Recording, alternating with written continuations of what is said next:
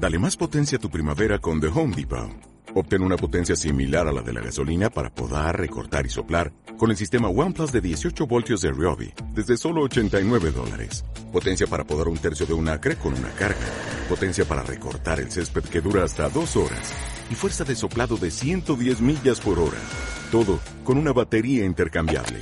Llévate el sistema inalámbrico OnePlus de 18 voltios de Ryobi. Solo en The Home Depot. Haces más. Logras más. Estar encargada de la de la, de la lección de esta noche. Este, les quiero que le den un fuerte aplauso al pastor Pepe, por supuesto.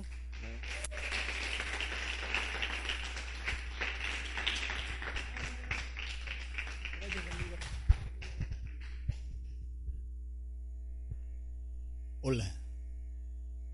Como siempre aquí, ¿verdad? Fieles, contentos.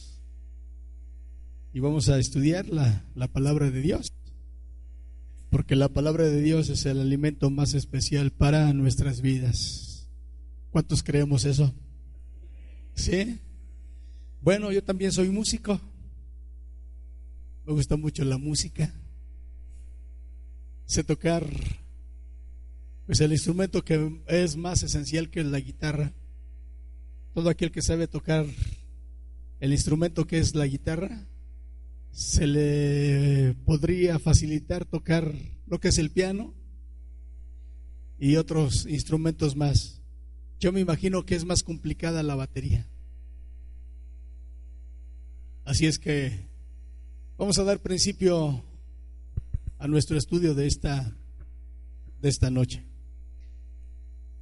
¿Cuáles son las preguntas que el músico cristiano se hace? ¿Cuáles son las preguntas que el músico cristiano se hace?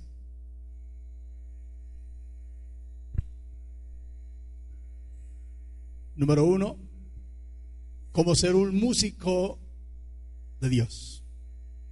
Les van a entregar las notas ahorita.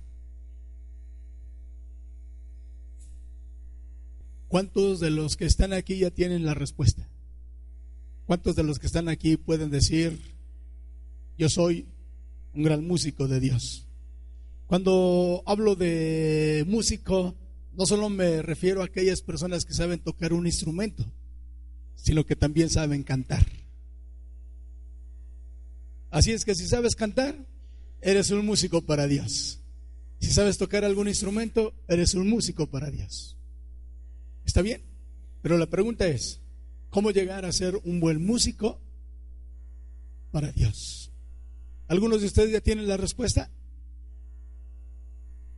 ¿Ya tienen sus notas? Bueno.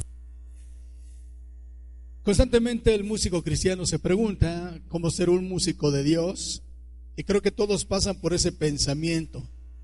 ¿Cuántas veces se han bajado de ministrar de algún altar y piensan en una serie de preguntas tales como, ¿se agradó Dios de mi adoración? ¿Lo habré hecho bien? ¿Realmente el pueblo recibió de Dios? Y así sucesivamente piensas en una serie de preguntas que en algún momento te han llegado como músico de Dios. Ahora quiero compartir mi experiencia personal y quizás te pueda ser de bendición el día de hoy. Como músico debes reconocer varias cosas que hoy quiero compartir contigo sobre todo si ministras para la gloria de Dios, ya que el músico de Dios debe tener sumo cuidado cuando ministra, porque el ser músico de Dios es un arma de doble filo. Dígalo conmigo, el ser músico de Dios es un arma de doble filo. La Biblia es un arma de doble filo, ¿verdad que sí? ¿Y el músico? ¿Eh? Por esa razón, se debe tener mucho, mucho cuidado. ¿Seguimos?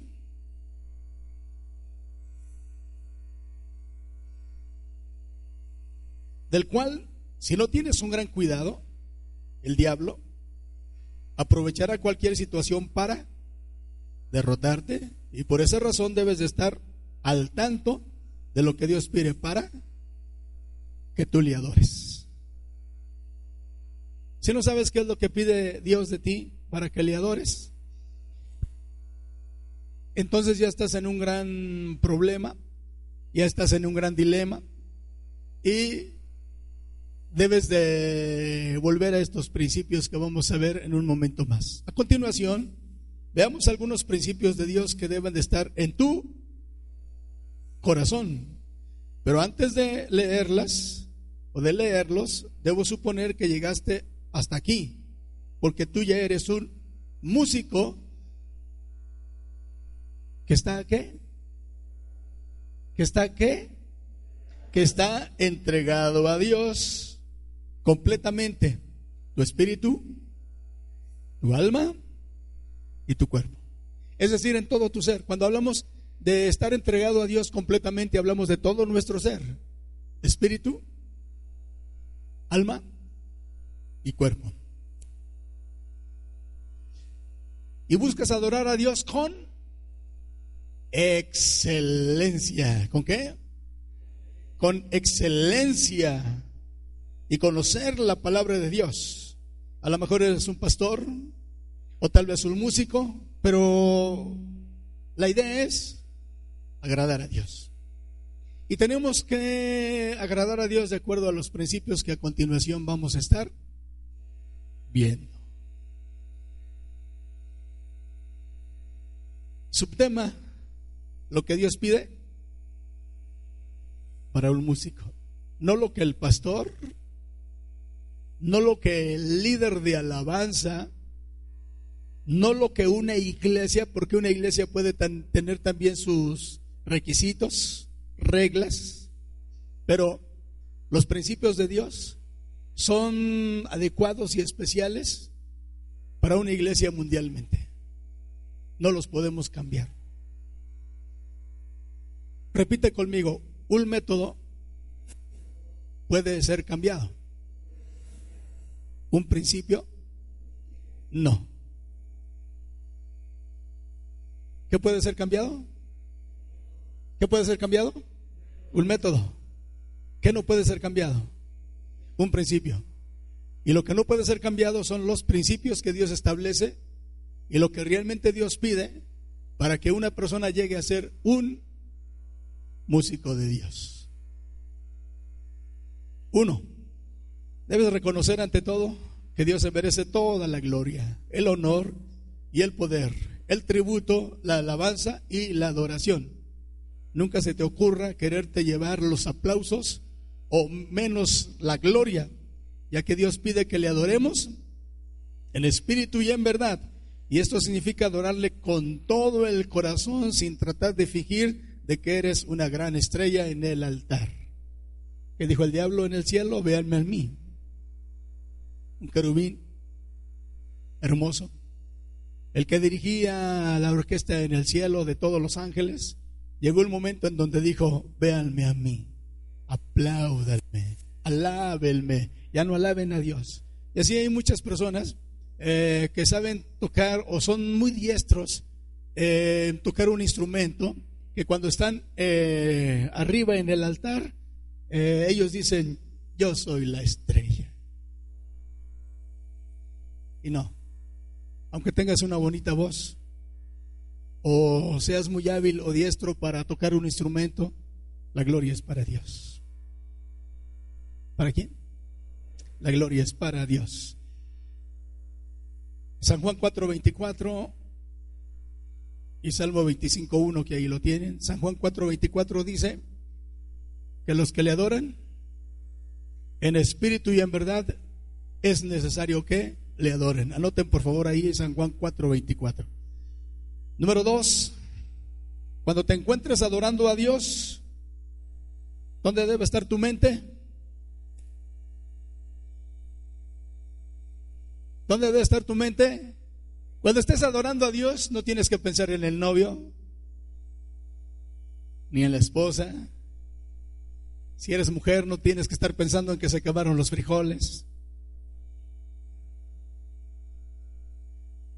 Cuando te encuentres adorando a Dios, debes mantener tu mente completamente en afinidad con quién?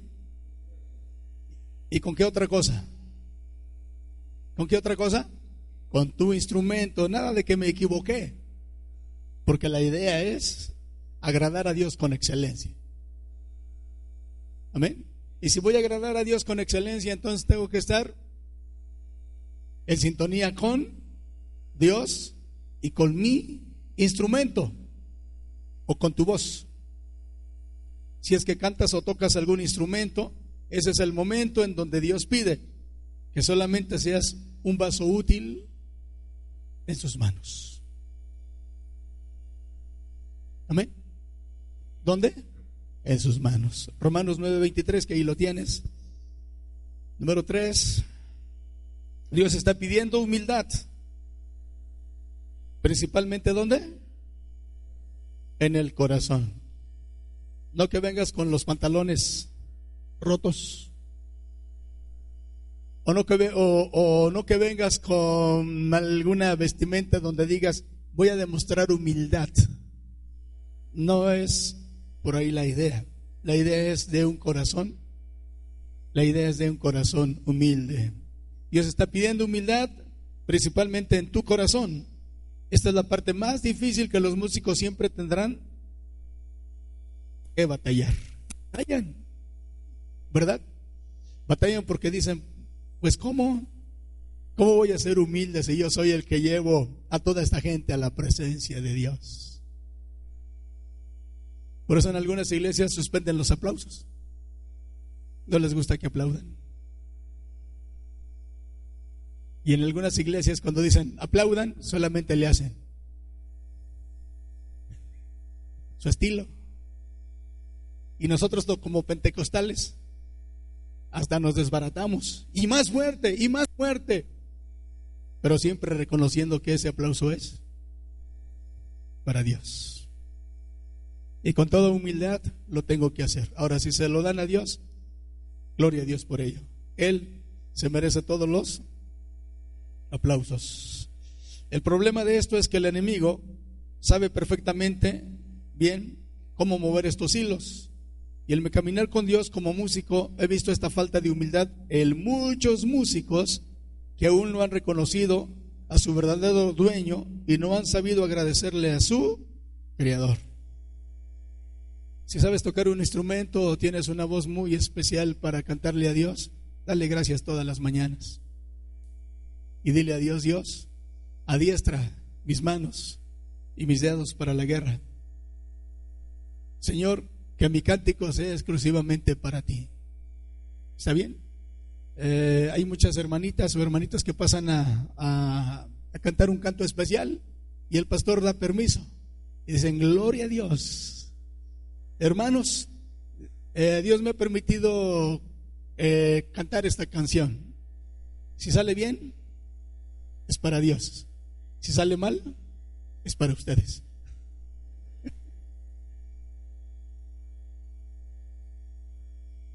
La idea es, mi cántico es hacia Dios. ¿Mi cántico hacia quién es? Mi cántico es hacia Dios. Y voy a darle gracias por la habilidad que Él me da en mis manos y en mis dedos para tocar un instrumento. Voy a darle gracias a Dios también por mi voz y por la habilidad que Él me da para poder cantarle. Algunos son sopranos, otros son medios, otros son tenores, otros son bajos, no importa. Lo importante es que el canto es para Dios. Una de las cosas que debes recordar es que Cristo ni siquiera tenía en dónde reposar su cabeza. Dos amigos o tres o cuatro o más se pusieron de acuerdo y dijeron, oye, como que el negocio de Jesús es muy espléndido, ¿no? Como que ahí sí hay algo que nos llama la atención. Oye, se pusieron de acuerdo. ¿qué te parece si vamos y le pedimos trabajo? Y el otro dijo, vamos, ¿no? Sería excelente trabajar con Jesús. Bueno, fueron y le dijeron, oye Señor, queremos trabajar contigo. ¿Hay lugar vacante? Y Jesús dijo, sí, pero primero tengo que mostrarles algo. Y se los llevó al monte. Cuando se los lleva al monte, les dice Jesús, ven todo esto, y ellos empiezan a voltear para todos lados. Yo me estoy imaginando.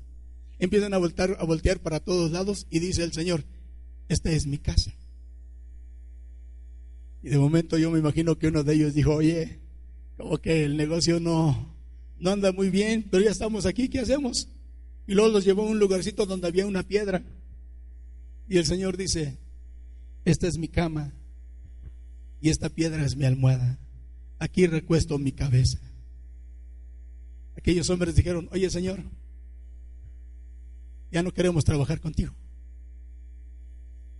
Y así hay mucha gente con Dios. Como no es humilde en su corazón, muchos de ellos dicen, yo voy a ir donde me dé el más paga. Eso no es servir a Dios por amor. Número cuatro, nunca permitas que el orgullo y el enaltecimiento tenga cavidad en tu mente.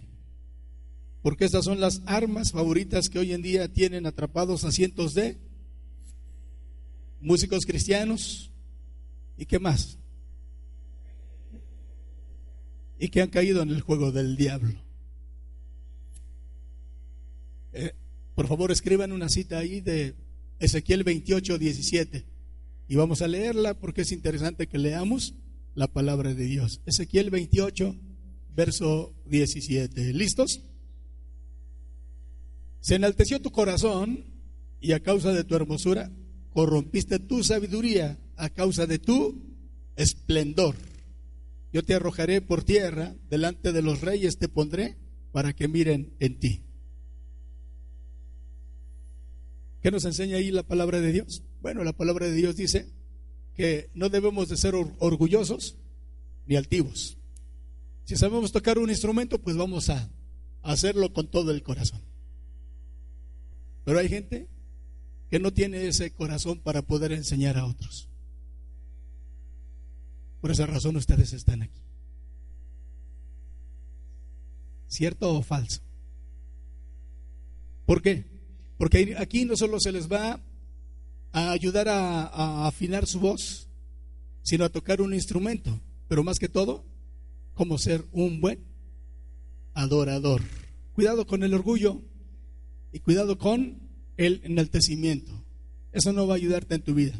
Si sabes tocar muy bien, dale gracias a Dios y hazlo con todo tu corazón.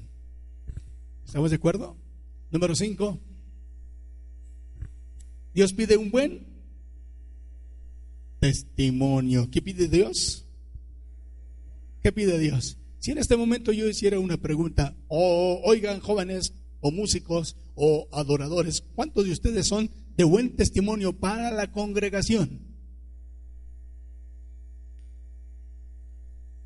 Sin que levanten la mano. ¿Cuántos de ustedes levantarían la mano?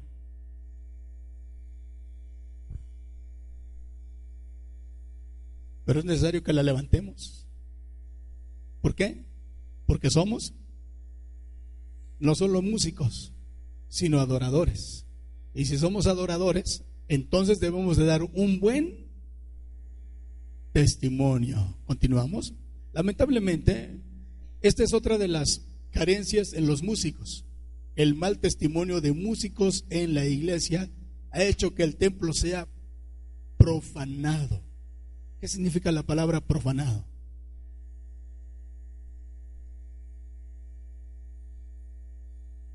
¿Nadie sabe? ¿Y después de profanado qué sigue? Incluso muchos músicos andan en pecado y esperan ser adoradores para Dios solo cuando están, solo cuando están, hay que dar buen testimonio. Por eso en los hechos, cuando los discípulos, los apóstoles estaban buscando gente para que sirvieran las mesas o para que atendieran a las viudas, dijeron, busquemos hombres de buen testimonio. ¿Y qué es lo que tenemos que buscar entre los músicos? Buen testimonio. Ahora Jesús dice, nadie puede dar testimonio de otra persona, porque yo conozco lo que hay en el corazón de cada uno. Y cada uno de nosotros, como músicos o adoradores, Dios sabe lo que hay dentro de mí lo que hay dentro de ti. Dios sabe cuando tú quieres ser un adorador solo aquí en el altar. nosotros debemos ser adoradores siempre, aquí y donde quiera. Aunque yo me vaya al otro lado del mundo, a Europa, Asia, aunque yo vaya a esos continentes, de todas maneras yo tengo que ser un adorador aquí y en China, en Rusia, en Estados Unidos, donde sea. Tengo que ser un buen adorador, porque un día tú y yo nos vamos a ir al cielo. Y el Señor nos va a decir, ven, buen adorador. Precioso escuchar esas palabras, ¿no? Ven, buen adorador. En lo poco fuiste fiel, pero afinaste tu voz, buscaste o te esforzaste la mejor forma de poder eh, tocar con excelencia un instrumento y lo hiciste para mi servicio. Por lo tanto, yo te doy la bienvenida. Entonces es importante que nosotros veamos, demos buen testimonio. Seis, leer los salmos. ¿Cuántos de ustedes han leído los salmos? Yo creo que son las mejores inspiraciones y las mejores canciones que podemos dedicarle a Dios. No todos los salmos son de David. ¿Sabían eso? ¿Sabían eso que no todos son de David? Pero le agradó la idea de algunos otros cantores y les pidió permiso diciendo, oye, no seas malito, ¿no? Dame la oportunidad de ponerle música a tu canción. Y él dijo, está bien. Y recopiló algunas canciones de otras personas que le agradaron tanto. Y en la Biblia encontramos 150 canciones del gran salmista David. Y no sé cuánto tiempo se pasó con el Salmo 119, la gran canción. Más de 170 versículos en donde él empezó a inspirarse de una manera tan especial. Y hay mucha gente que dice, es que estoy esperando la inspiración de Dios. Lee la Biblia, hombre, lee los salmos, inspírate en ellos, ponles música y vamos a cantar.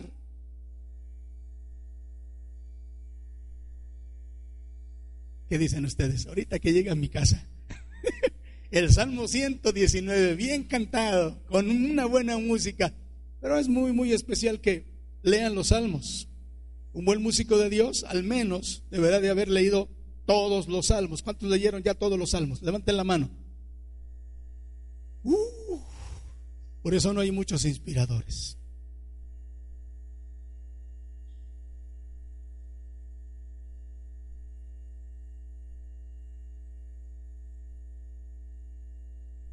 En los salmos hay canciones de liberación, de oración, de alegría, de triunfo, de victoria, y en fin, hay que leer los salmos. Leer los salmos. Un buen músico de Dios al menos debería de haber leído todos los salmos de la Biblia para lograr inspirarse en aquellos hombres que atravesaron situaciones difíciles y que al final terminaron siendo un gran ejemplo para los adoradores de nuestros días. Dios está pidiendo que sus músicos se inspiren leyendo su palabra para de esa manera comprender las diversas situaciones que la iglesia está atravesando. ¿Sí? Entonces, leo los salmos, vengo aquí y en ese momento Dios me dice, canta cantos de liberación, lo voy a hacer, Señor. Canta cantos de alegría, lo voy a hacer, Señor. Pero es porque tú ya has tenido un tiempo especial con quién? Has tenido un tiempo especial con Dios. Número siete. Dios, ¿qué pide? Que ejecutes lo mejor que puedas tu voz o instrumento. Cuando hablo de esto, no me refiero a que seas un músico de... ¿Cuántos quieren ser un, un gran músico de conservatorio? En donde tienes que pasarte 10, 15 años aprendiendo y aprendiendo y aprendiendo hasta que al final ¿Quién sabe? Si salgas tocando. Pero aquí a lo que yo realmente me refiero es que eh, lo que Dios quiere es que te esfuerces en ejecutar lo mejor que puedas el don o el talento que Él ha depositado en tus manos o en tu voz y que lo hagas con, hazlo con alegría. ¿Está bien? Hazlo con alegría. Para ofrendar tenemos que hacerlo con alegría. ¿Qué dice este versículo de la ofrenda? no voy a recogerla, pero ¿qué dice ese versículo? ¿Eh? Cada uno dé como propuso en su corazón, porque realmente Dios ama al dador alegre. ¿A quién ama Dios? Al dador alegre. Ahora, si Dios ama al dador alegre, cuando yo ofrezco mi ofrenda de alabanza y adoración, entonces estoy siendo amado por mi Dios. Número 8. Consagra tus instrumentos. ¿Para quién? ¿Para quién? ¿Qué debemos hacer? ¿Qué es consagrar? Consagrar es dedicar. ¿Qué es consagrar? Es dedicar. Exclusivamente para Dios. Consagra tus instrumentos para Dios. Es importante consagrar los instrumentos para la gloria de Dios. De esa manera santificamos el instrumento que será de bendición para la congregación. Recuerda el caso de David y su arpa. Esta arpa tenía algo muy especial. Si eres cantante, de tu boca no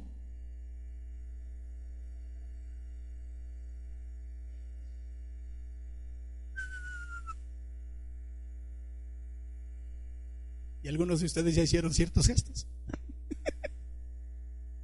¿Por qué?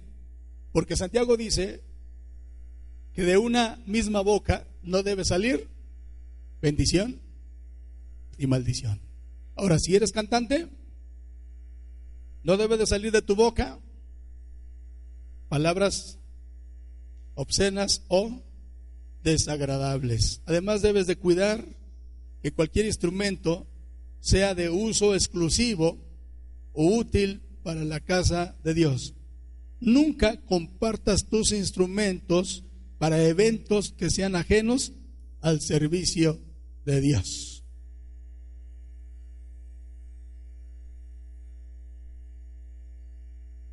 Daniel capítulo 5, verso 1 al 3. Quiero que reflexiones en esta historia y de algo cruel que, tuvo que suceder. Daniel capítulo 5, verso 1 al 3. Siempre estamos acostumbrados con lo de la pantalla, ¿verdad? siempre, siempre nos acostumbramos. 5.1. El rey Belsasar, ¿qué hizo? Un gran banquete a mil de sus príncipes en presencia de, de los mil bebía vino. ¿Qué dijo? Yo soy aquí el hombre de la casa, el mero, mero. Ahora sí, como dicen los mexicanos, el, eh, el más machote de todos. Y dice que bebía vino delante de cuántos príncipes? Mil. Verso 2. Belsasar, con el gusto del vino, mandó que trajesen los vasos de oro y de plata que Nabucodonosor su padre había traído del templo de Jerusalén para que viviesen en ellos y el rey y sus grandes y sus mujeres y sus concubinas. Todos tenían que beber vino. ¿En qué utensilios? En los vasos del templo que habían sido consagrados. No lo olviden. Verso 3.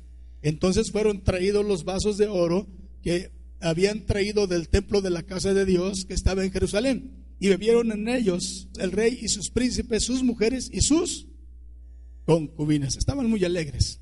Pero quiero que leas conmigo el verso 22. ¿Te acuerdas que apareció una mano? ¿Qué hizo esa mano? Escribió un mensaje. Cuando el rey ve esa escritura se turba y manda a llamar astrólogos, adivinos, magos, para que diesen la interpretación de esa escritura. Y nadie pudo ser capaz de hacerlo. Ahí estaba la esposa del rey. Le dice, oye rey, aquí en tu reinado hay un hombre que tiene el Espíritu de Dios y que sabe interpretar visiones y sueños. Quiero decirte que en el tiempo de que reinaba tu padre, él era el mejor intérprete de sueños y visiones. ¿Por qué no lo mandas llamar? Y el rey desesperado dijo, ¿cuál es su nombre? Se llama Daniel. Y mandó llamar a Daniel. Le dijo, oye Daniel, observa esta escritura. Y cuando Daniel observó la escritura se puso muy, muy triste. Tú, su hijo Belsasar, no has humillado tu corazón sabiendo todo esto, sino que contra el Señor del cielo te has ensorbebecido e hiciste traer delante de ti los vasos que fueron consagrados especialmente para Dios. Y tú y tus grandes, tus mujeres y tus concubinas bebieron vino en ellos. Además de esto, diste alabanza a dioses de plata y de oro, de bronce, de hierro, de madera y de piedra, que ni ven, ni oyen, ni saben, y al Dios en cuya mano está la vida y cuyos son todos tus caminos, nunca honraste. Pero el rey estaba desesperado y dice, pues ya léeme la escritura, hombre, ¿por qué tanta noticia? como que me estás atormentando con esa noticia. Léeme la escritura de una vez, vamos al grano. Dice, está bien. Dios te ha puesto en balanza. Y fuiste hallado falto. Y tu reino en este momento ha sido roto. Y en esta noche te vas a morir. Y se murió. Desde el momento en que una guitarra, un púlpito, una silla, una mesa, batería, todo lo que está aquí ha sido consagrado a Dios. Si alguien me pide algo para otro evento ajeno al servicio de Dios, no lo voy a prestar.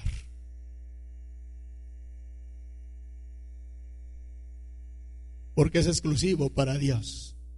Y si es exclusivo para Dios,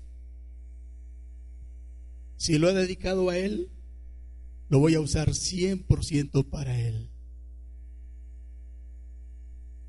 ¿Cuántos de ustedes como músicos han sido consagrados para Dios en la alabanza? No tienes por qué buscar un servicio ajeno en otros lugares. Pero es que me pagan bien. No tienes por qué buscar un servicio ajeno en otros lugares. Porque si eres de Dios, eres para Dios. Y estás apartado para cantarle especialmente a Él. Solo a Él. Yo me he encontrado muchos músicos que llevan el nombre de cristianos. Les fascina, les gusta. Pero muchos de ellos andan cantando en los camiones, otros en los bares, me da tristeza eso. Otros conjuntos no cristianos. Y estas personas están sentenciadas a muerte. Si has sido consagrado para Dios, dedícate a Él. Para toda la vida. Si un instrumento lo has consagrado para Dios, cumple tu voto. Si tu voz la has dedicado para Dios, hazlo hacia Él. No te prestes para un servicio ajeno que no sea para Dios. ¿Qué le pasó a este rey? ¿Qué le pasó a este rey? ¿Por qué murió? ¿Por qué murió? ¿Por qué murió? murió por haber usado lo que es de Dios para su propio beneficio. Mucho cuidado. Siguiente. La santidad que Dios pide es un tema bastante hablado. Pero ¿cómo debemos de aplicarla? Si has conseguido entender los puntos anteriores, estás formando parte de estas palabras. Porque al procurar hacer la voluntad de Dios, estamos siendo nosotros parte de su plan maravilloso. A raíz de practicar la justicia de Dios en su palabra y de apartarnos de todo pecado, estamos entonces saliendo adelante en la santidad que Dios le pide a cada uno de sus músicos, puesto que Dios es santo y anhela que sus músicos lo sean para Él. Primera de Pedro 1.16, anótele ahí por favor, Primera de Pedro 1.16. Sed santos dice el Señor, como yo soy santo. Sed santos como yo soy santo. ¿Quién lo dice? Lo dice el Señor. Sed santos como yo soy santo. Número 10. Como músico de Dios, es importante tener un momento a solas con Dios. Necesitas apartar un espacio en donde no solamente le puedas adorar a Dios en el altar, debes de tener un momento en donde puedas expresarle a Dios tu propia adoración en el silencio, en la soledad, donde sabes que tu corazón arderá solamente para Dios y nada ni nadie te va a distraer. No solo aquí, también tiene que ser en tu casa o en algún otro lugar. 11. Anhela siempre la presencia de Dios. ¿Qué tenemos que anhelar? ¿Qué tenemos que anhelar? ¿Qué tenemos que anhelar? Ustedes siguen leyendo en su casa y termino con esta pequeña historia ya en dos minutos o menos de dos minutos. Obed era un hombre que recibió el arca de Dios. David dijo, no es bueno que el arca ande de un lado a otro. La voy a llevar a un lugar donde esté bien. Y Obed dijo, yo presto mi casa. Y dijo el rey, está bien. Si tú prestas tu casa, está bien. Y la llevaron a la casa de Obed. En esa familia había 120 personas. ¿Cuántas? Entonces, alguien por allí, después de tres meses, va y le dice al rey, rey, quiero contarte un chisme de lo que yo he visto. Desde el primer día hasta hoy, que son tres meses. El arca, que simboliza la presencia de Dios, que ha estado con Obed, Dios le ha bendecido como no te imaginas. El rey dijo, vamos a quitarla de allí. Y van y habla con, y habla con Obed, oye Obed, me voy a llevar el arca. Y Obed se entristece. Y le dice al rey, rey, quiero pedirte un favor, si te llevas el arca. Y le dice el rey, lo voy a conceder. Dice Obed, dame la oportunidad de que yo y mi familia seamos los porteros del arca. Donde tú la lleves, queremos cuidarla. Y el rey dijo, excelente. Hay que anhelar la presencia de Dios en nuestra vida. Anhélala con todo tu corazón. Y esto traerá bendición y gran prosperidad sobre ti. Podemos dar un aplauso fuerte a Dios.